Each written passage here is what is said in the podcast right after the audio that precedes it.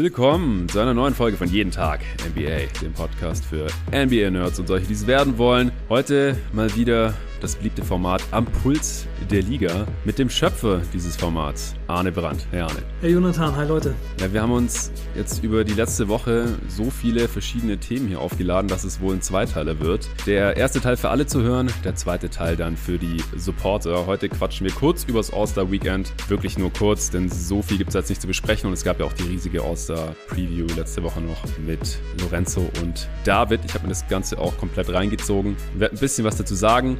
LeBron hat ja auch im Rahmen dieser Festivitäten was Interessantes erzählt. Da quatschen wir kurz drüber. Dann hat Arne sich ein bisschen an den Begriff des Schneckenrennens gestört, den ich hier letzte Woche im Pod verwendet habe, als ich über die unteren sieben Teams oder die fünf davon, die halt irgendwie ums Play-In spielen werden, gesprochen habe. Das werden wir kurz bequatschen. Dann sprechen wir über die Mavs Defense. Was macht die in ja, den letzten anderthalb Monaten oder so so gut auf einmal? Dann die Celtics Defense, die ja, in fast genauso langem Zeitraum die beste der Liga ist auf einmal. Wie verteidigen die überhaupt?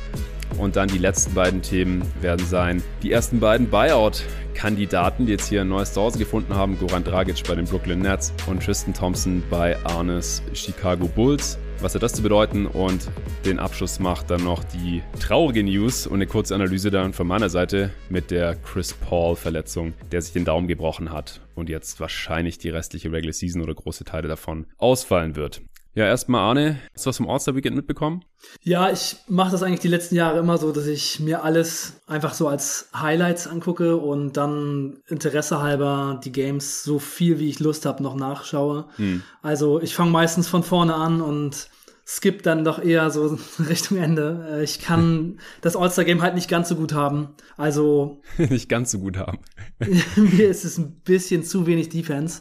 Also am Ende zieht's dann ja immer noch mal an. Das ist ganz schön. Ich habe mir jetzt auch so die letzten 15 Minuten oder so dann komplett angesehen von dem Game. Oh, nice. Aber wenn ich dann am Anfang so sehe, wie alle aus dem Weg gehen und sich gegenseitig einfach nur stopfen lassen, dann ja, ja. frage ich mich schon halt einfach so ein bisschen, was der Grund dafür ist. Also ich habe manchmal so das Gefühl, dass die Spieler einfach auch so ein bisschen ein falsches Verständnis davon entwickelt haben, was die Zuschauer wirklich sehen wollen. Also jedenfalls Zuschauer wie ich und wahrscheinlich auch wie viele von den Leuten, die zuhören, denn wenn gar nicht verteidigt wird, dann ist das Spiel ja auch irgendwie total irrelevant. Ich möchte ja sehen, wie die zusammen spielen, wenn halt auch ein bisschen Defense da ist. Also ja. man sollte schon zumindest so viel Defense spielen, wie man halt spielen würde, wenn man irgendwie im Sommer mit seinen Kumpels auf den Platz geht und gegen irgendwelche anderen Leute zockt, die man nicht kennt. Man würde die ja auch nicht einfach durchgehen lassen und hm. jeden Korb machen lassen, wie sie gerade Bock haben. Also man würde ja einfach versuchen, wenigstens so das Mindestmaß an Defense zu spielen, auch wenn man sich nicht verletzen will und einfach ein bisschen Spaß haben will. Aber es ist mir einfach ein Ticken zu wenig. Ja, ja, genau. Also so, so geht's mir da, auch ging es mir da vor allem dieses Jahr auch wieder die ersten ja, zweieinhalb Viertel oder sowas, war es mir auch dann eine, eine Spur zu lasch. Wir haben uns das Game hier äh, zu dritt reingezogen im Office am Stuttgarter Flughafen. Also meine beiden Praktikanten, die letzte Woche angefangen haben, Loris, Luca und ich, äh, Montagmorgens hier reingelatscht. Als allererstes mal das Game angeschaut, Real Life. Wir kannten alle das Ergebnis noch nicht. Wir hatten das so ausgemacht, weil äh, live wollte ich es mir dann auch nicht reinziehen, äh, nachts um zwei. Und dann dieses Jahr hat sich das auch ewig hingezogen. Dann noch mit äh, der Halbzeit mit der Top 75 NBA All-Time oder 76 sind sie eigentlich jetzt im Endeffekt. Äh, diese ganzen Festivitäten da, da wurden halt alle vorgestellt und so. Das, das haben wir uns dann in der Halbzeit auch noch Real Life zwar reingezogen, weil ich es mal ganz cool fand, da die ganzen Legenden auf einem Haufen zu sehen. Also es waren nicht alle da, äh, aber die meisten der, die noch leben und die allermeisten leben ja auch noch, waren auch tatsächlich am Start. Das war ganz schön. Ich habe mir alles reingezogen. Live habe ich nur bisschen was am Freitag gesehen und dann am Samstag die Skills Challenge und ein Teil vom Three-Point Shootout. Ich habe einfach, äh, oder Three-Point Contest, ich habe einfach äh, die Woche davor zu wenig geschlafen gehabt, dass ich dann irgendwann zu müde geworden bin. habe ich mir am nächsten Morgen immer den Rest noch reingezogen. Ich werde zu jedem Event so vielleicht einen Satz sagen oder so. Dann nochmal ein, zwei Sätze zum Game an sich. Und dann können wir auch zu den Games kommen, die tatsächlich zählen in dieser Liga oder zu den ja, relevanteren Themen, sage ich jetzt einfach mal. Bevor es gleich losgeht, gibt es noch kurz Werbung vom heutigen Sponsor. Das ist mal wieder AG1 von Athletic Greens. Von jeden Tag NBA zu jeden Tag AG1 von Athletic Greens. Der Pod schließt vielleicht deine tägliche Wissens- oder Unterhaltungslücke in Sachen NBA. AG1 kann deine tägliche Nährstofflücke schließen. Bei mir ist es jedenfalls so, seit ich jeden Tag einfach mit einem Löffel AG1 in Wasser aufgelöst anfange und so noch vor dem ersten Kaffee einen Haken hinter die allermeisten Nährstoffbedürfnisse machen kann. Es fühlt sich einfach gut an, wenn ich mich für den Rest meiner meistens stressigen Tage dann damit nicht mehr auseinandersetzen muss und meine Gesundheit so gut es geht mit AG1 unterstützen kann. Ich bin außerdem merklich fitter als früher, mental und körperlich. Es hilft der Verdauung, unterstützt das Immunsystem und boostet die Regeneration. Ich bin immer noch der Meinung, für jeden Sportler oder gesundheitsbewussten Menschen ist es das Geld echt wert. Du kannst AG1 erstmal ganz risikofrei zu deiner Routine machen und bis zu 60 Tage überlegen, ob du weitermachen oder lieber deine Kohle zurückhaben willst. Du bekommst außerdem den Jahresvorrat Vitamin D und 5 Travel Packs AG1 für unterwegs dazu, wenn du jetzt über meinen Link gehst. athleticgreens.com slash jeden Tag NBA. Wenn du also Bock auf die Morgenroutine nicht nur von meiner Wenigkeit, sondern von diversen Triathleten, Olympioniken, anderen Profisportlern, Fitness- und Gesundheitsexperten hast, dann probier's einfach mal aus. Du weißt ja wahrscheinlich, wie viel LeBron in seinen Körper investiert, also könntest du ein bisschen in seine Fußstapfen treten und dir und deinem Körper mit AG1 mal was richtig Gutes gönnen. Mit einem Abo bekommst du AG1 jeden Monat an die Haustür geliefert und das Abo kann natürlich jederzeit gestoppt werden. Also auf athleticgreens.com slash jeden Tag NBA gehen, Vitamin D3 und 5 Travel Packs mit abgreifen. Den Link dazu findest du selbstverständlich wie immer auch in der Beschreibung dieses Podcasts. So, das war's auch schon. Also los ging's ja am Freitag, davon hast du jetzt gar nichts gesehen, oder? Den Rising Stars Games. Doch, doch, ich habe die auch gesehen. Hast du auch gesehen? Komplett? Ja, ja. Okay.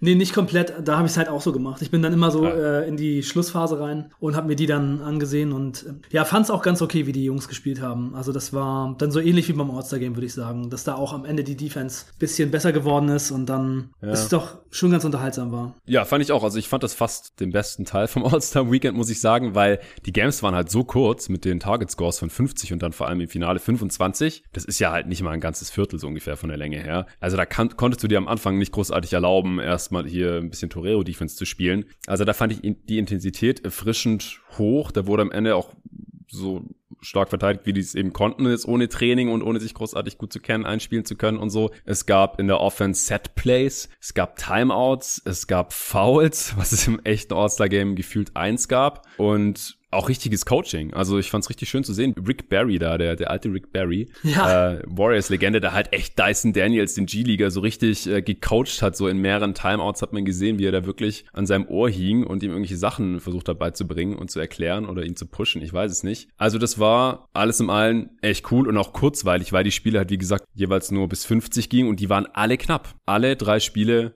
waren spannend bis zum Schluss und das fand ich super sehenswert. Also die Teams waren teilweise ein bisschen seltsam zusammengestellt, aber es hat auch spannend gemacht. Wir hatten halt ziemlich kleine Teams, dann hatten wir Teams, die teilweise mit zwei Bigs gespielt haben. Es war schade, dass Anthony Edwards irgendwie nicht gespielt hat, er war irgendwie doch noch nicht ganz fit, also im zweiten Spiel gar nicht mehr, dann nur im ersten ein bisschen. Ja, und im ersten Spiel ist er nur rumgejoggt und sah ja. auch nicht aus, als wenn er wirklich mitspielen will oder mitspielen kann. Ja, dadurch wurde dann äh, Precious Achuas Rolle ein bisschen sehr groß. Der hatte zwar einen ganz guten Stretch, aber dann am Ende, ja, äh, konnte man sich auf ihn als Go-To-Guy dann auch nicht verlassen. Aber ich habe mir dazu auch keine Notizen gemacht oder irgendwas. Ich habe das sehr casual geschaut und ja, fand es auf jeden Fall unterhaltsam und cool zu sehen. Ja, aber einen Satz würde ich vielleicht noch zu den Games sagen. Früher war das ja so die Wurzel des Übels, denn in diesen Rising Stars Games, da ging das ja los mit diesen Dunk-Offs, wo gar keiner mehr irgendeine Defense gespielt hat.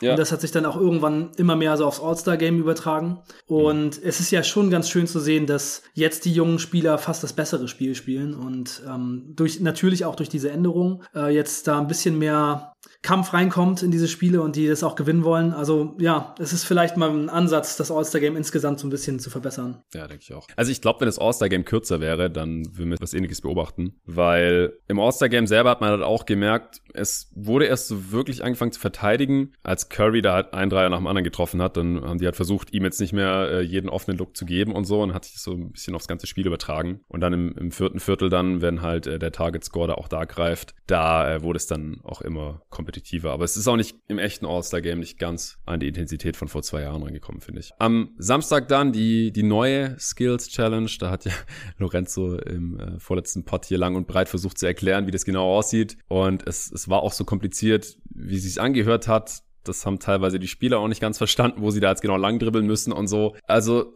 es war, war wie erwartet. Ich habe normalerweise keine Erwartungen in die Skills Challenge äh, Format. Eigentlich ganz cool, aber war jetzt nicht so das Highlight, weil die Teilnehmer halt auch nicht so skilled waren, die dabei waren. Also gerade die Antetokounmpo Bros, das war wie erwartet. Ja, ein ziemliches Brickfest. Dann die, die Rookies sind da eher so ein bisschen durchgejoggt und ja, war jetzt auch nicht die, die Sahne-Performance. Also die Cavs haben mir dann noch am besten gefallen. Die haben am Ende auch folgerichtig gewonnen, aber halt auch nur, weil äh, Evan Mobley halt direkt den zweiten Halfcourt-Shot getroffen hat. Das war auch so ein bisschen das, was Lorenzo hier befürchtet hatte. Ja, dass dann am Ende der Halfcourt-Shot, der halt ein bisschen lucky ist, dann die Skills Challenge entscheidet. Hast du da auch was von gesehen? Nee, habe ich mir gar nicht angesehen. Ja, hast du nichts verpasst. Äh, Three-Point-Shootout.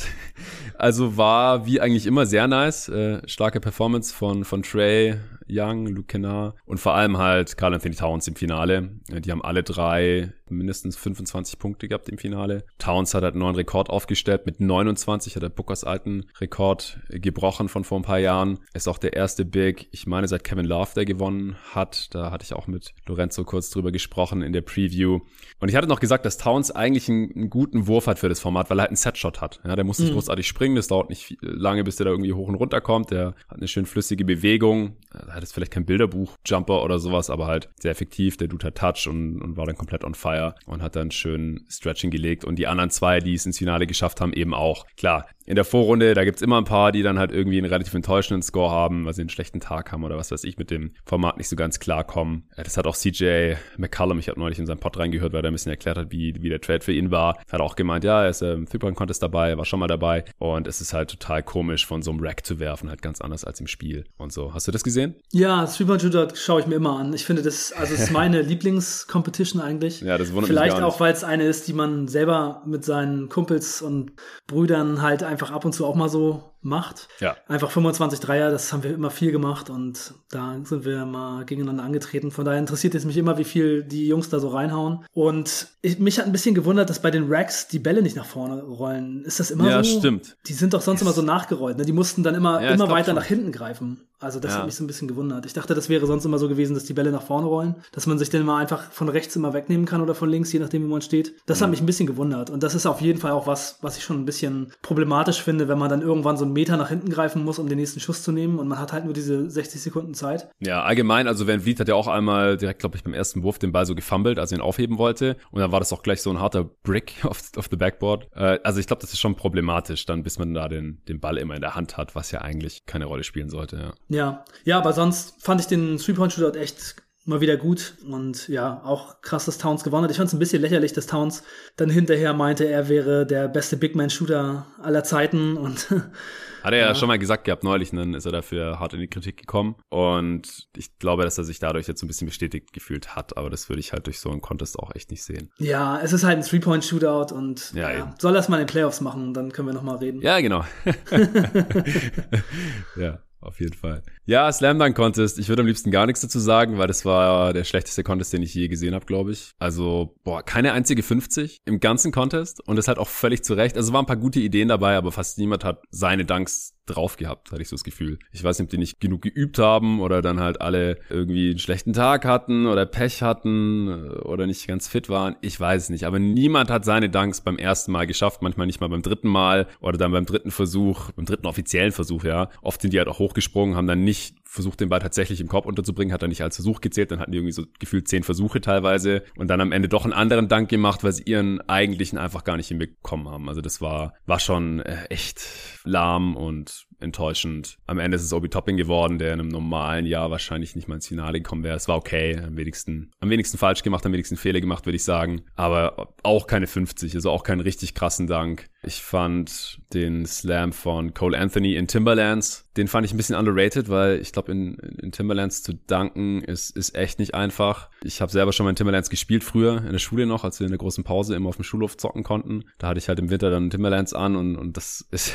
halt echt nicht zu vergleichen, wie man Sneakers anhat. Die haben halt keinerlei Dämpfung. Und damit dann zu danken, das habe ich jetzt noch nie gemacht. Ich habe bisher nur normalen Schuhen gedankt. Das fand ich schon ziemlich nice, auch von der Idee her, aber hat er halt auch erst aufs dritte Mal geschafft und deswegen natürlich auch nicht annähernd 50 für bekommen und ja, also insgesamt ein Contest zum Vergessen. Da hat man echt ja. nichts verpasst. Ja, ich, ich muss sagen, ich habe den Contest jetzt nur anhand der Highlights gesehen und ähm, habe dann hinterher erst gehört, wie viel die Jungs so verguckt haben. Mhm. Aber ich glaube, der eine 360 und dann unterm Bein durch von Jalen Green wäre normalerweise doch schon eine 50, oder? Und auch manche von Obi Toppin fand ich schon auch, auch recht krass. Also ich würde sagen, Obi Toppin hat, hat schon einen guten Contest gemacht. Also in einem anderen Jahr hätte er damit tatsächlich vielleicht nicht gewonnen, aber ähm, also ihm kann man schon nicht so, so viel vorwerfen, würde ich sagen. Also. Ja, aber es, äh, keiner der Dunks hat live halt, also ich habe wie gesagt nur Real Life geschaut, den Contest, dann Contest dann, aber keiner hat einen umgehauen. Also das hatte ich auch in der Preview nochmal gesagt, so ey, erwartet bei einem Contest nicht, dass es wie bei einem Highlight Reel abläuft, so ja, jeder Dank ist sofort drin und da geht's Schlag auf Schlag und alles sind geil oder so, sondern das kann halt langatmig dazwischen werden und genau so war es da halt. Also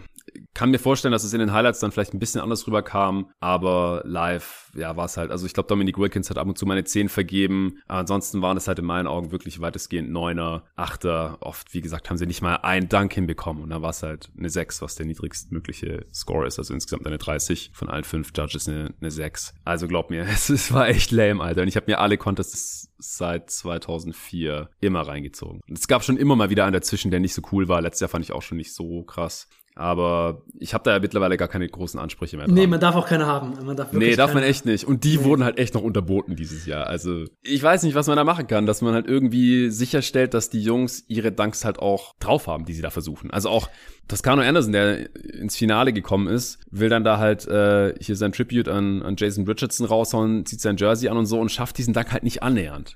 Das ist ja echt schade und auch echt peinlich. Ich habe danach dann noch mitbekommen, dass er dann hat er irgendwie auch gesagt in dem Interview so, ja, hey, ich hoffe, dass Jay Richards nicht irgendwie äh, sauer auf mich ist, weil ich seinen Dank nicht hinbekommen habe, seinem Jersey nicht gerecht geworden bin und dann hat Jay Rich, was ich echt cool fand, ihn direkt angerufen, als er noch da war, äh, paar Minuten später und hat gesagt, hey, alles cool, ich habe den Dank auch genau ein einziges Mal gezogen und das war im Contest Contest, da ist auch echt schwer, dass er sein Game liebt und er soll weiter The Bay representen und bla bla. Also alles cool, schöne Story, aber er Contest an sich war halt einfach, war echt lame. Ja, bei äh, Toscano Anderson, da haben sie auch die ganzen Misses gezeigt, weil er ihn am Ende auch gar nicht geschafft hat in den Highlights. Und da habe ich ja. auch gedacht, Jason Richardson will sein Trikot wieder. ja, ja, ja, ich habe es auch gedacht. Aber dann habe ich halt, wie gesagt, diesen Ausschnitt gesehen, wie er mit Jay Rich telefoniert vor den Kameras, äh, mit dem Handy auf Lautsprecher. Das war, war schon schön. Das war so ein bisschen versöhnlich dann. Aber ändert nichts dran, dass, dass die Dunks halt echt lame waren oder gar nicht erst geklappt haben. Ja, ja, ich habe auch noch mal gedacht, also ich habe jetzt schon so manche Stimmen gehört, der Dunk Contest sollte vielleicht auch irgendwie einfach gar nicht mehr stattfinden, ähm, weil er nicht so gut ist. Aber das hat man früher in manchen Jahren halt, habe ich das auch schon gedacht, ja, auch ja. vor äh, Gordon und Levine und irgendwann ja. kommen dann eben doch wieder die krassen Typen, die die guten Dunks rausziehen. Und es ist halt schon so, man braucht halt Leute, die hoch springen können und die kreativ sind und die das halt auch drauf haben. Ne? Also Levine und Gordon hatten ihre Dunks halt drauf und die haben die auch ziemlich schnell immer reingemacht. Da gab es nicht so viele Misses. Genau, das war das Ding. So kommt halt Stimmung auf. Ja, es, es killt den Contest halt, wenn du zehn Versuche hast und am ja, Ende den trotzdem absolut. nicht ziehst. Es ist ja schon auf jeden Fall auch so, dass es mittlerweile Danker gibt außerhalb der NBA, die quasi mit Danken ihren Lebensunterhalt verdienen und so krass sind, mm. dass die NBA-Spieler da gar nicht richtig rankommen. Und das dann stimmt. sollte man wenigstens sicher gehen, dass die Leute, die dabei sind, auch Dunks machen, die sie einerseits können und die andererseits halt auch irgendwie geil sind. Also zum Beispiel Jalen Green, der kommt dann da halt als erstes mit so einem Windmill, den man halt irgendwie jede Woche gefühlt in einem NBA-Game in-Game sieht, so, ne? Also. Ja, aber das war auch dann die Alternative, weil er den anderen nicht hinbekommen hat, wenn mich gar nicht alles täuscht. Ja, genau. Das, das kann sein. Das habe ich dann wahrscheinlich äh, ja, aufgrund meines Highlights-Watchens äh, nicht, nicht mitbekommen. Aber ja, es ist halt schon dann so dass die Jungs die Dinger einfach drauf haben müssen. Die müssen es einfach üben. Also ich meine, man blamiert sich damit ja auch ein bisschen. Ne? Also die NBA macht da einen Slam Dunk Contest und dann funktioniert da fast gar nichts. Come on, Mann. Ja, also ich bin auch nicht dafür, das Ding abzuschaffen. Man muss einfach damit leben, dass manchmal nicht so geil ist. Wie gesagt, mein feuchter Traum wäre ja immer noch, dass man das nicht als separaten Contest macht, sondern irgendwie in der All-Star Game Halbzeitpause einfach von von beiden Teams dann, ja, Team LeBron gegen Team KD oder Team Janis oder wen auch immer, das dann wie so ein Dunk aufgibt. Ja, 60 Sekunden oder oder was ich 120 Sekunden läuft die Uhr Uhr und das Team kann dann halt einen Dude nach dem anderen kurz vorschicken. Der macht jeder macht halt einen Dank, den er auf jeden Fall drauf hat. Kann ja muss auch nicht so super abgefahren sein, aber ich glaube halt, dass ein Jamal Rand dann da was Geiles ziehen könnte. Selbst ein alter LeBron noch, Janis springt vielleicht von der Freiwurflinie oder sowas. Who knows? Ja, dann wenn Zion mal dabei ist, da sind ja schon auch geile Danke unter den All-Stars einfach. Nicht, dass man da irgendwelche Randos einlädt, die dann ihre Danks nicht mehr drauf haben. Das, das wäre so meine Idee, aber das wird natürlich nicht stattfinden, weil die All-Stars wahrscheinlich keinen Bock haben, sich dann da vielleicht zu blamieren und so. Und in der Halftime vom All-Star-Game, da gehen ja auch immer genug andere Sachen noch ab. Aber das fände ich halt ganz cool, dass man da nicht so ein eigenes Event unbedingt draus machen muss, wo, wo dann halt irgendwelche Jungs kommen, gerade bei Toscano Anderson oder so, wo man jetzt gar nicht so sicher ist, können überhaupt so geil danken? Und dann stellt sich da halt raus, ja, eigentlich nicht so. Und am Ende fragt man sich, wieso man sich überhaupt reingezogen hat. Naja, wir werden sehen, was die NBA sich einfallen lässt oder ob es einfach genauso weiterläuft. Noch kurz zum All-Star-Game. Wir haben es jetzt hier und da schon angeschnitten. Also es war lang nicht so wirklich kompetitiv, hast du ja schon gesagt, aber immerhin ziemlich knapp. Äh, Curry war halt echt krass. Also der, der hat zwei Stretches gehabt, wo er wirklich ein Dreier nach dem anderen reingeknallt hat, so wie man es halt von ihm auch aus normalen Spielen kennt. Nur, dass die Defense halt, ja, nicht ganz so on point war und er noch öfter frei war und die Dinger halt wirklich reinweise reingeknallt hat. Vom Logo und ins Gesicht und dann war auf einmal schon wieder frei in der Ecke und konnte sich ewig Zeit lassen und hatte dann halt echt im letzten Viertel irgendwann 16 Dreier und hat auch nur Dreier, 48 Punkte nur aus Dreiern. Dann hat er noch so einen ganz krassen äh, Floater von der linken Baseline irgendwie reingemacht und hatte die 50 voll gemacht. Dann hat er aber die letzten vier oder fünf gebrickt. Da hätte er noch den äh, Punkterekord fürs All-Star-Game knacken können. Das hat er nicht mehr geschafft. Und dann hat LeBron am Ende gedacht, komm, äh, ich kann es jetzt hier entscheiden in Cleveland mit einem Fadeaway und hat den Game Winner reingeknallt. Ansonsten hatte LeBron aber nicht so ein geiles Spiel und deswegen ist dann Curry trotzdem verdient zum ersten Mal All-Star Game MVP geworden. Hat die erste Kobe Bryant Trophy aller Zeiten abgesandt, weil der All-Star MVP ja mittlerweile nach Kobe benannt wurde. Ja, und LeBron hat den Game Winner über Zach Levine reingeschossen. Ach, über Levine war das ja noch, stimmt. Mhm. Ja. Embiid kam noch dazu, hat noch gedacht, ach, das ja, ist vielleicht nicht ja. so eine gute Idee. Aber es hat alles nichts mehr geholfen. ja. Noch was zum All-Star-Game oder zum All-Star-Weekend? Ja, das war, glaube ich, jetzt schon ganz gut so. Also man mhm. merkt ja schon, dass wir da nicht so super heiß drauf sind. Also es hat mir auf jeden Fall ziemlich viel, also mehr Spaß gemacht, mir die Mavericks und die Celtics anzugucken und ihre Defense als äh, dieses All-Star-Game. Von daher bin ich dann vielleicht auch einfach ein anderer Typ. Und ja. für mich wäre es halt am besten, wenn das All-Star-Game so gespielt werden würde wie Game 7 in den NBA Finals. Das ist unrealistisch, von daher ja, ist es ja, nicht so ganz meine Veranstaltung. ja, ja. Ich kann es ich kann's nachvollziehen. Ich ziehe es mir trotzdem jedes Jahr rein. Ich habe, wie gesagt, nicht die höchsten Erwartungen. Ich freue mich ein bisschen drauf. Ist mal was anderes. Und vor allem auch dieses ganze Drumrum, also die ganzen Spieler zu sehen, auch wie sie dann äh, so miteinander interagieren. Und dann, wie gesagt, auch in der äh, Halftime-Show mit den äh, Top 76 All-Time. Und da kommt Dennis Rodman und, und zieht sofort bei der ersten Gelegenheit sein Jackett aus. als einziger und crasht da so ein bisschen äh, die Party. Ja, war witzig, aber war dann auch genug. Also nach den drei Tagen kann ich mich dann auch wieder dem bedeutungsvolleren Basketball widmen. Was ich aber relativ bedeutungsvoll fand und was vielleicht in ein paar Jahren so als einziges hängen bleibt von diesem All-Star Weekend ist, was LeBron so erzählt hat an diesem Wochenende. Äh, ich ich habe mir ja noch letzte Woche beim äh, Western Conference Power Ranking Update beim zweiten Teil bei den unteren sieben, die sich da, wie gesagt, dieses, äh, wie ich es genannt habe, Schneckenrennen liefern um die Play-in-Plätze, um die unteren beiden Play-in-Plätze. Da habe ich ja die Lakers noch besprochen, habe da meine Verwunderung so ein bisschen drüber zum Ausdruck gebracht, dass es ja Berichte gab von ESPN, dass LeBron LeBron eben eigentlich Verstärkung gefordert hat an der Trade Deadline, ja, dass sie all in gehen, dass sie einen absoluten Win-Now-Modus schalten, zukünftige Picks wegtraden, damit sie halt dieses Jahr bessere Titelchancen haben, dieses oder und oder nächstes Jahr. Und passiert ist nichts. Und ich habe da ja schon gesagt, so das ist jetzt eigentlich das erste Mal in LeBrons Karriere, dass man halt so mitbekommt, dass sie, dass das Management nichts macht, obwohl LeBron es fordert und obwohl LeBron noch gut genug ist und obwohl er sich ja auch schon committed hat. Er hat ja keine Player Option in, in seinem letzten Vertragsjahr in der nächsten Saison, sondern er wird auf jeden Fall da sein. Und die Lakers haben das so, ja, wie ich fand, jetzt so ein bisschen gegen ihn verwendet und gesagt, nö, scheiß drauf, wir investieren jetzt hier nichts mehr, weder Picks, also keine Assets, äh, noch gehen wir tiefer in die Luxury Tax rein, was ja, wie ich ja gesagt habe, halt immer direkt äh, quasi aus dem Geldbeutel von Genie Bass und ihren Geschwistern rausgeht bei den Lakers. Das ist deren Haupteinnahmequelle. Das ist halt was anderes wie bei Steve Baumer oder so. Bei dem ist es scheißegal, ob es jetzt hier 5 Millionen, 10 Millionen, 50 Millionen hin oder her. Ist sein Spielzeug. Bei der Bass-Familie ist das nicht der Fall. Und das hat mich aber, wie gesagt, trotzdem verwundert. Ja, LeBron sagt, hey, wir brauchen, müssen hier was machen. Die Lakers sagen, nö. Und er muss damit leben. Und LeBron lebt aber nicht mit sowas. Ja, der geht dann zum All-Star-Weekend nach Cleveland zu sich nach Hause und ja, befeuert da mal so ein bisschen die Spekulation und, und streckt so ein bisschen den, den Lakers und Pelinka und Genie Bass und Co. den Mittelfinger hin. Denn der hat ein paar interessante Sachen gesagt. Also zum einen hat er gesagt, er schließt sich aus, ein drittes Mal zu den Cavs zurückzukehren, als er darauf angesprochen wurde von Lloyd von äh, The Athletic, der das natürlich auch direkt reported hat hat allgemein ziemlich öffentlich mit den mit Cleveland geflirtet, hat auch gesagt, ja, voll cool für Cleveland, dass sie jetzt drei All-Stars haben. Äh, Garland, Jared Allen und mich.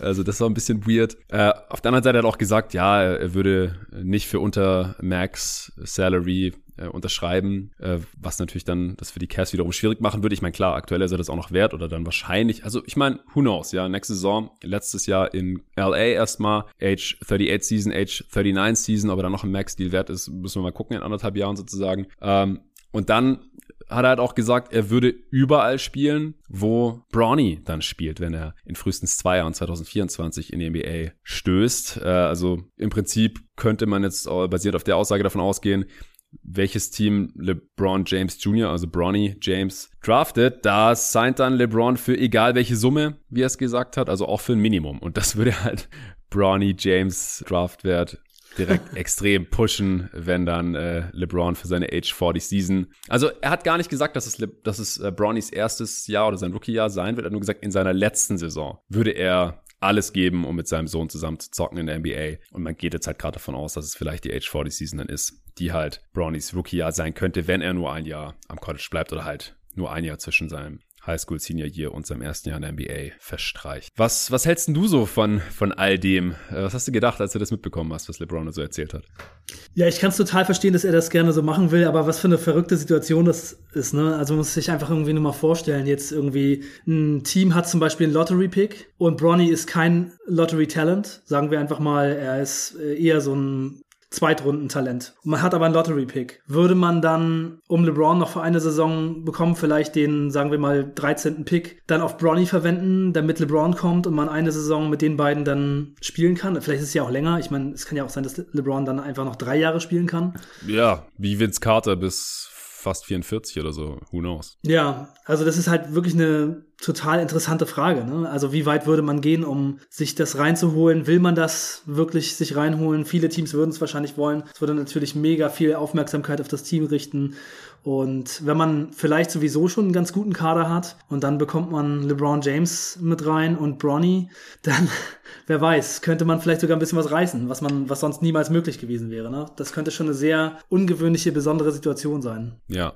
Und was machst du daraus, dass LeBron jetzt so öffentlich mit den Cavs oder mit Cleveland flirtet, denkst du, dass seine Zeit äh, bei, den, bei den Lakers vielleicht schon früher zu Ende ist? Als man jetzt gedacht hätte, äh, ja, dass er dann vielleicht doch nicht als, als Laker retired oder dass es immer unwahrscheinlicher wird oder vielleicht sogar schon nächste Saison nicht mehr bei den Lakers spielt, obwohl er noch ein Jahr Vertrag hat. Denkst du, das ist eine Möglichkeit? Ja, ich glaube schon, dass es eine Möglichkeit ist, denn die Lakers, die sind halt in so einer Zwickmühle gerade, in so eine Ecke gefahren, dass sie wirklich kaum noch was haben, was sie jetzt am Kader machen können. Man sieht es ja auch, das Interesse ist schon gar nicht mehr da. Das ist halt kein Championship-Kader mehr und man hat keine Assets, man hat keine wirklich tradebaren Spieler, man hat Russell Westbrook, den man quasi nicht traden kann. Also es gibt quasi keine Möglichkeit mehr, ihn wirklich irgendwo hinzuschicken. Und von daher sind die Lakers halt so ein bisschen durch mit dem Thema Championship. Also, und dann kann ich mir halt schon vorstellen, dass LeBron auch einfach nochmal was anderes versuchen würde. Ja, also ich, ich musste auch gleich dran denken. Also immer, wenn seine letzten Franchises am falschen Ende gespart haben und die Titelchance nicht maximiert haben, also als die Cavs zum Beispiel den äh, Nets-Pick damals nicht in irgendeine, irgendein Spieler, der sofort geholfen hätte, 2018, in den letzten Playoffs von LeBron in äh, Cleveland, dass er da dann einfach in der folgenden Free Agency gegangen ist. Ja, das, das hat ihn wohl offensichtlich auch angekotzt. Dann davor in Miami, nachdem die Heat Mike Miller entlassen haben, um Luxury Tax zu zahlen, da war er angepisst, ist dann 2014 gegangen. Also das hat sich noch nie ausgezahlt, ja, wenn, wenn die Besitzer da Geld sparen wollten. Das hat LeBron schon immer angepisst und er hat dann immer die Konsequenz gezogen. Ich sage jetzt nicht immer, dass das der alles entscheidende Faktor war, aber es bewegt ihn dann halt auch nicht gerade zum Bleiben. Also davon muss man, glaube ich, mittlerweile ausgehen. Das Ding ist halt, dass er jetzt keine Play-Option hat und im Sommer nicht aussteigen kann, sondern er könnte höchstens auf einen Trade pochen. Und wenn LeBron einen Trade fordert, würde ich immer noch davon ausgehen, dass die Lakers dem Wunsch nachgehen. Also es würde halt echt nicht gut aussehen. Vor allem für die Lakers. Für LeBron vielleicht auch nicht. Ich weiß nicht. Aber ich glaube, im Endeffekt würde er drauf scheißen. Und Titel, höhere Titelchancen auf jeden Fall dem Fakt nie getradet worden zu sein vorziehen, im Zweifel. Also ich kann mir das mittlerweile schon vorstellen. Ich lag früher immer falsch. Ich hätte nicht gedacht, dass er 2010 zu den Heat geht. Ich hätte 2014 nicht gedacht, dass er die Heat verlässt. Ich hätte 2018 nicht gedacht, dass er zu den Lakers geht. Da habe ich sogar ein äh, Lakers Jersey drauf gewettet mit einem Kumpel damals. Ich musste dem danach ein LeBron Lakers Jersey spendieren. Also ich lag da wirklich immer falsch. Aber mittlerweile traue ich ihm da wirklich alles zu und dann die Uhr tickt halt, ja. Und jetzt hat er hier schon eine Saison verschwendet. Eigentlich zwei, die letzte ja auch schon. Und ja, er, er mag wohl in den Westbrook Trade involviert worden sein, aber letztendlich ist er ja nicht der GM. Im Endeffekt entscheiden andere. Er konnte jetzt seinen Willen auch nicht durchsetzen, ganz offensichtlich. Und mich würde es überhaupt nicht wundern, wenn er im Sommer vielleicht dann, wenn, wenn sich da dann die Situation nicht stark verbessert. Und die Lakers, wie du gerade schon gesagt hast, die haben einfach keine Möglichkeiten. Die, die haben überhaupt gar keinen Cap Space, allein schon durch die drei Max Deals. Und Westbrook zu traden ist unglaublich schwer und ansonsten, die haben keine Möglichkeiten. Luca hat vorhin auch erst wieder gesagt, die müssen ja Malik Monk eigentlich auch halten, aber da sie nur Non-Bird Rights haben, müssen sie eine Exception auf ihn verwenden. Da können sie ihm nur die Tax-Player mit Level Exception anbieten, das sind 6 Millionen oder so. Das reicht vielleicht gar nicht, dann ist er auch weg. Also, das ist echt alles da ziemlich schwierig. Und ja, für die Cavs wäre es dann zum Beispiel auch nicht leicht, für ihn zu traden, aber es wäre jetzt auch nicht unmöglich. Ich will jetzt auch nicht viel mehr Zeit oder Energie drauf verwenden. Ja. Aber ich kann schon, kann mir schon vorstellen, dass hier jetzt so die, die ersten Samen gesät wurden für einen äh, Abgang von LeBron, wenn nicht 2022, dann vielleicht 2023, wenn sein Vertrag sowieso ausläuft. Das kann ich mir mittlerweile sehr gut vorstellen. Ja, ich auch. Alright. Dann, wenn wir schon beim Thema Schneckenrennen im Westen sind. Du hast danach im äh, Supporter-Discord so ein bisschen einen Senf zu der Sache abgegeben und du siehst es, siehst es ein bisschen anders. Du, du hast meinen Pod gehört, es war ein Solo Pod. Wir haben ja Teil 1 noch zusammen aufgenommen gehabt. Teil 2 kam dann am nächsten Tag äh, solo von mir zu den sieben Teams. Und ich, ich war da nicht so on fire ja, was, was das Play-in-Rennen im unteren Teil der Tabelle angeht, weil mich einfach keins der Teams so richtig überzeugt hat. Und du hast dich halt vor allem an dem Begriff Schneckenrennen gestört und ja, haben wir da kurz so ein bisschen diskutiert und, und dann haben wir am Samstag ja auch telefoniert, dann haben wir da schon wieder angefangen, dann haben wir gesagt, komm, fuck it, wir, wir besprechen das einfach im Pod am Dienstag, also hau einfach mal raus, so was sind deine Gedanken zur unteren Hälfte in der Western Conference? Also ich finde es halt schon ziemlich spannend, wir haben... Spannend ist ja, es, das ist, ja, das ist Ja, Frage. genau. Und also ja, ich meine, ich habe dir ja hinterher auch zugestimmt. Ne? Es ist ein spannendes Schneckenrennen. Also ich meine, dass da jetzt irgendein Team total äh, rund läuft und jetzt alles weghaut, glaube ich ja auch nicht ich finde es einfach ziemlich spannend und ich habe da halt schon ziemlich viel Euphorie für. Denn auch wenn es eine enttäuschende Saison für die Lakers ist und mittlerweile alle schon gemerkt haben, dass es bei dem Team nicht so besonders gut läuft, jetzt kommt halt noch die Situation dazu, dass sie eventuell sogar das Play-In verpassen könnten. Denn Anthony Davis hat hm. sich verletzt und fällt ja. längere Zeit aus. Das war also, doch noch gar nicht bekannt. Das war doch noch gar nicht passiert. Ja, ja, ja, stimmt. genau. Das kam jetzt noch dazu, Alter. Das kam noch dazu, genau. Als ich den Pod gehört habe, war die Info gerade raus. Mhm. Und aber selbst mit AD hätte ich gesagt, es ist möglich, dass sie das Play-In verpassen.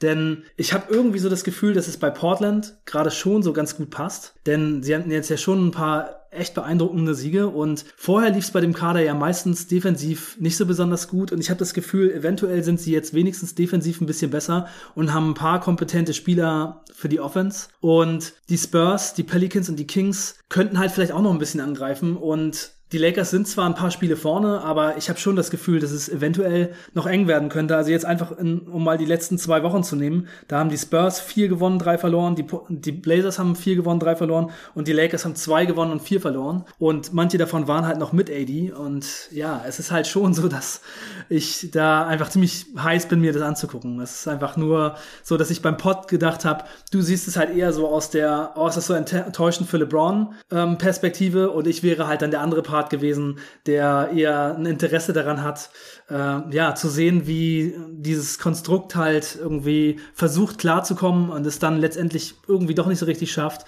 und die anderen Teams versuchen von hinten zu pushen. Also ich finde es einfach von daher echt spannend. Ja, ja, also, also aber auch unabhängig von den Lakers. Also ich bin halt vor der AD-Verletzung schon davon ausgegangen, dass die Lakers sich irgendwie auf neun oder maximal auf zehn dann halt, also minimal auf zehn besser, halten können werden, weil sie halt auch schon einen gewissen Vorsprung haben. Und ja, einfach LeBron und AD haben. Also jetzt ist Anthony Davis halt leider raus für, was sonst vier bis sechs Wochen, glaube ich. Also das ist halt auch nochmal ein herber Rückschlag. Das ist gar keine Frage, weil der hatte jetzt zuletzt, das hatte ich im Bot ja auch schon gesagt, schon ein paar ganz geile Spiele. Da gab es zwar wieder Probleme im letzten Viertel, eben keine Würfe mehr bekommen oder genommen. Das war alles nicht ideal, aber insgesamt hatte der einen ganz guten Stretch gerade gehabt. Deswegen die Lakers habe ich eigentlich so oder so drin gesehen. Und da habe ich halt echt lang überlegt, so, okay, wer von diesen anderen Teams, die halt jetzt auch alle Moves gemacht haben zur Deadline, wen sehe ich da jetzt auf 10? Und ich fand halt kein Team so wirklich überzeugend. Also kein Team, das ich in dem Pod besprochen habe, hatte halt seit dem letzten Update mehr gewonnen als verloren. In den letzten zwei Wochen hatte auch kein Team mehr gewonnen als verloren. Und deswegen bin ich halt auf den Begriff Schneckenrennen gekommen. Also ich bin gerne bereit, diesen Begriff abzulegen,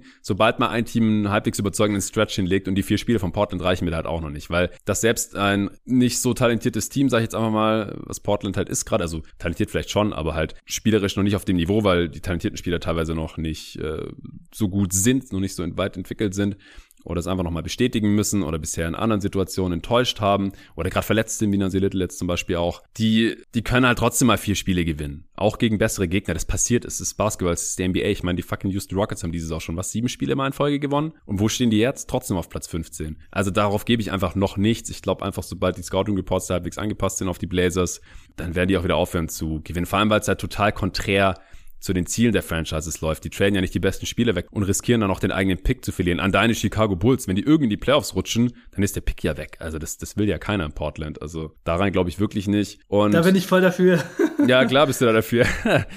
und, und die Kings und die Pelicans haben seit dem Trade halt negative Net-Ratings. Da konnte ich mich jetzt auch nicht für erwärmen. Haben super schwere Schedules noch bis zum Ende der Saison. Und am Ende bin ich halt bei den Spurs irgendwie gelandet für Platz 10. Aber die haben gerade halt den besten Spieler in all ihren Trades eigentlich abgegeben mit Derek White. Also das, das fand ich halt alles nicht super überzeugend. Wie gesagt, solange da kein Team halbwegs, wenigstens ein Team, noch besser wären ja irgendwie zwei Teams, die, die dann beide den Run hinlegen, dann wird's ja super spannend. Äh, konnte ich da halt nicht super euphorisch sein. Es ist spannend, es ist, es ist spannend, weil es einfach yeah. knapp ist. Und man hat yeah. halt keine Ahnung, wer auf Platz 10 kommt. Ich weiß es wirklich nicht. Ich würde mich jetzt halt für die Spurs entscheiden, aber die müssten halt endlich mal aufhören, ihr ziemlich gutes Netrating so gnadenlos zu unterbieten, weil sie halt auch dauernd knappe Spiele verloren haben und so. Aber dass es spannend ist und dass ich auch das Play-and-Fire und so, das habe ich ja danach noch alles nachgeschoben. Ich habe halt nur in dem Port betont, dass aktuell oder zuletzt keins der Teams wirklich überzeugt hat. Und durch die Deadline sehe ich es halt jetzt auch nicht unbedingt, wie sich das alles ändern soll. Und bei den Pelicans hatte ich auch noch gesagt, eigentlich kann, kann Zion das hier nur richtig spannend machen oder das Team nochmal auf ein anderes Level heben. Da kam dann am nächsten Tag auch die News, dass er eventuell eine zweite OP braucht an seinem Fuß. Das ist ja auch nochmal dann der Super-GAU. Dann sehen wir den diese Saison auf gar keinen Fall mehr. Ja.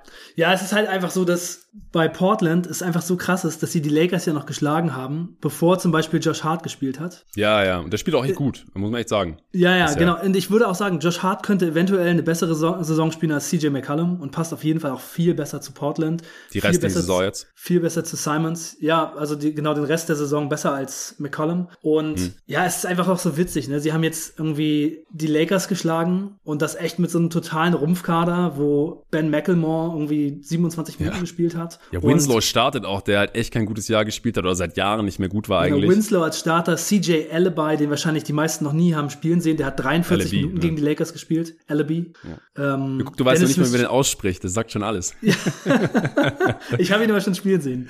Ja, ja, ich auch. Dennis Smith Jr., den haben sie mittlerweile schon gewaved, der hat in dem Spiel noch 22 Minuten gespielt. Also ist echt. Der ist verletzt, ja. Echt krass. Er hat sich am Ellbogen verletzt und wurde jetzt gewaved. Mm, ja, auch schade. Ja. Ja, und dann haben sie halt danach noch gegen die Bucks gewonnen. Ich glaube, mm. das war ohne Antetokounmpo und gegen die Knicks und gegen die Grizzlies in voller Besetzung. Also schon ja, ganz geil. Also ja. Portland könnte das ein bisschen spannend machen, San Antonio vielleicht auch. Mal gucken. Also ich will dir auch gar nicht absprechen, dass du das alles gut recherchiert hast. Ich habe einfach nur gedacht, meine Begeisterung wäre etwas, ähm, etwas größer gewesen als deine. Du hörtest dich eher so enttäuscht an. Ja, weil ich mich halt stundenlang mit diesen Teams beschäftigt habe und, und keins hat mich halt davon überzeugt, dass sie es auf Platz 10 schaffen werden. Irgendeins muss der hinsetzen. Das, das war halt so der Ursprung davon. Aber gut, äh, wie gesagt, ich halte es für spannend und werde es natürlich auch gespannt verfolgen, äh, wer im Endeffekt den zehnten Platz holt. Okay, ich würde sagen, wir machen noch die Mavs Defense und dann machen wir den Cut. Wir könnten natürlich eigentlich auch einen eigenen Pot zur Mavs Defense aufnehmen. Deswegen würde ich sagen, ähm, wir gehen jetzt nicht so super deep rein, aber wir haben es uns beide nochmal angeschaut. Äh, Luca hat mich da auch tatkräftig unterstützt in der Recherche. Wir haben uns von Instead von den letzten fünf Spielen alle defensiven Possessions von den Mavs gezogen, auch nochmal die Daten gewälzt und haben jetzt, glaube ich, ein ganz gutes Bild davon bekommen, wie die Mavs verteidigen. Aber Arne, hau doch du erstmal raus, was ist dir da so aufgefallen? Ja, also erstmal finde ich, dass das Team schon sehr gut eingestellt wirkt, defensiv. Alle mhm. sind so richtig bei der Sache. Ich habe mir diese Possessions von den fünf Spielen auch angesehen. Ich hatte auch mehrere von den Spielen vorher schon komplett gesehen.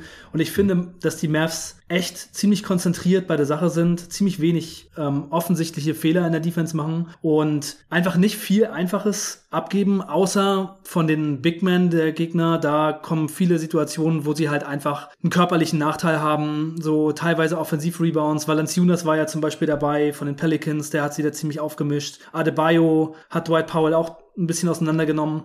Aber es ist halt nicht so schlimm, weil der Rest der Dallas Mavericks Defense halt ganz cool ist. Sie spielen eine recht gute Pick-and-Roll-Defense, finde ich. Sie können in manchen ähm, Phasen des Spiels ziemlich gut switchen. Teilweise haben sie gegen die Pelicans zum Beispiel alles geswitcht. Ähm, hatten ein bisschen mehr Probleme zum Beispiel mit den Clippers, wo sie dann eben auch mit Subac wieder einen großen Big Man drin hatten. Aber sie sind ein ziemlich gutes Switching-Team, weil sie einfach viele gute Verteidiger haben.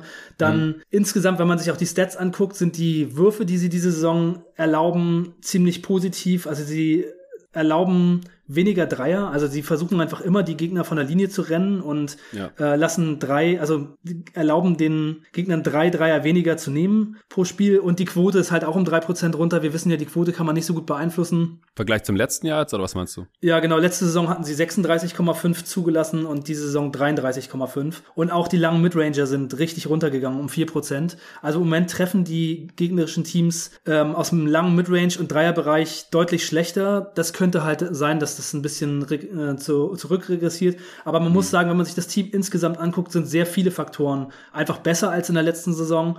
Und von daher denke ich, dass sie ein besseres Defensivteam jetzt sind, auch wenn das Shooting Luck, das sie jetzt gerade vielleicht haben, dass die Gegner nicht so gut treffen, wieder ein bisschen zurückgeht. Ähm, also so, zum Beispiel sind alle vier Faktoren defensiv verbessert, im Gegensatz zur letzten Saison. Besonders stark ist Rebounding verbessert und sie faulen einfach viel, viel, viel, viel weniger.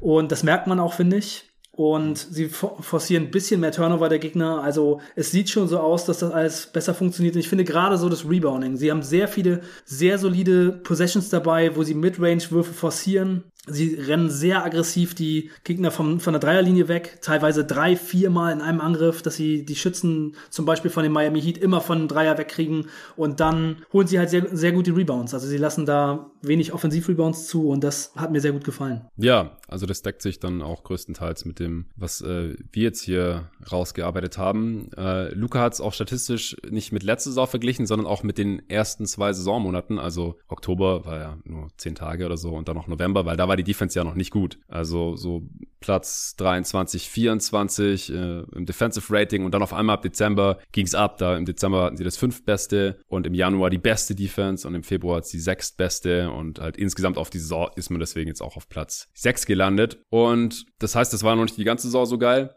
auch im Vergleich zur letzten Saison. Und deswegen äh, haben wir uns halt mal angeschaut, was hat sich denn jetzt eigentlich verändert im Vergleich zum Oktober und November. Und der Witz ist eigentlich, dass sie schon die gesamte Saison schwierige Würfe nur abgeben, nur dass die am Anfang der Saison noch besser gefallen sind für den Gegner. Und das ist halt immer so ein bisschen, wo man stutzig werden darf. Ja, am Anfang haben die Gegner auch über 37 Prozent ihrer Dreier getroffen. Äh, das war der fünft schlechteste Wert oder der fünft beste Wert für Gegner sozusagen. Und jetzt die letzten Monate treffen die halt auf einmal nur noch 32,5 Prozent ihrer Dreier. Das ist der beste Wert. Oder im Dezember. Ne, vom Dezember bis zum All-Star Break war das. Sorry. Das ist halt ein Riesenswing schon mal. Ja, das macht schon mal einige Plätze im Defensive Rating alleine aus. Das ist gar keine Frage.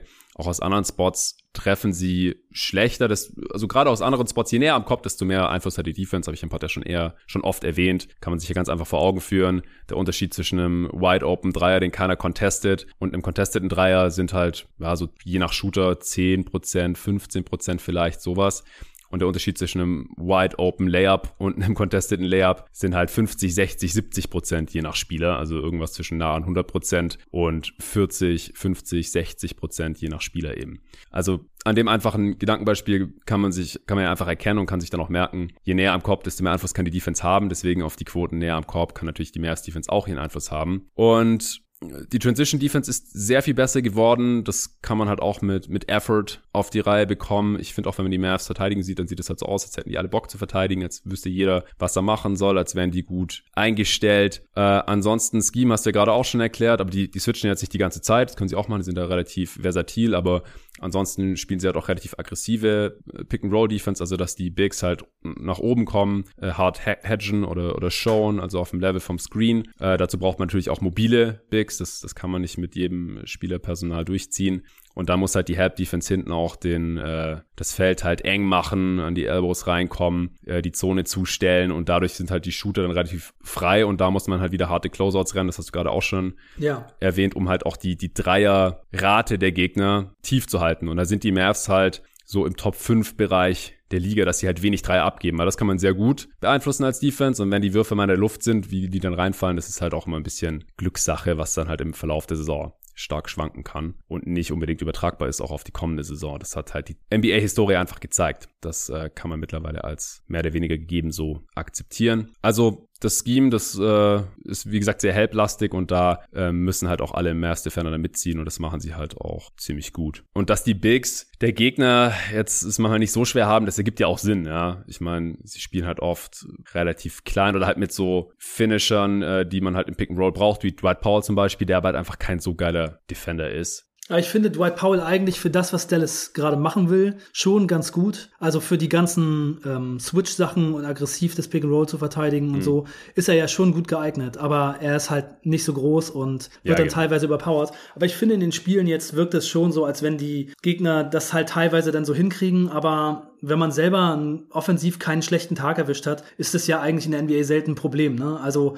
paar Offensiv-Rebounds mal abgeben und ab und zu mal so ein paar Dinger da unterm Korb reingedrückt bekommen, ist halt nicht so schlimm. Wenn man selber einen ganz guten offensiven Tag hat, steckt man das locker weg. Also das ist nicht, nicht so großartig problematisch, zumindest jetzt gerade nicht. Ja. Ja, was ich noch sagen wollte, ist es halt ein Team-Effort und jetzt weniger defensive Klasse. Also sie haben schon Spieler, die überdurchschnittlich gut sind in der Defense. Ich hatte ja auch, wir haben ja letzte Woche auch schon ein bisschen drüber gesprochen, als wir über die Top 8 im Westen gesprochen haben. Da hatte ich auch schon das mit der gegnerischen Dreierquote erwähnt, aber halt auch schon andere Faktoren so genannt, die wir jetzt hier auch wieder äh, genannt haben, weil es einfach relativ offensichtlich ist, wenn man sich die Maps reinzieht. Aber auf der anderen Seite bin ich halt noch ein bisschen skeptisch, was die Playoffs dann angeht, weil sie halt jetzt nicht so die richtig individuell starken Defender haben, die dann halt eine sehr gute Playoff-Defense ausmachen können. Also weder einen sehr starken Rim Protector oder einen super Help Defender, Romer, also Maxi Kleber ist da schon ganz gut, aber gehört jetzt auch nicht zur Elite. Den braucht man dann auch teilweise in Matchups on-ball, weil sie keinen richtig guten, starken on-ball Wing Defender haben. Dorian Finney-Smith ist Point of Attack zwar ganz gut, aber kann halt von äh, starken Wings auch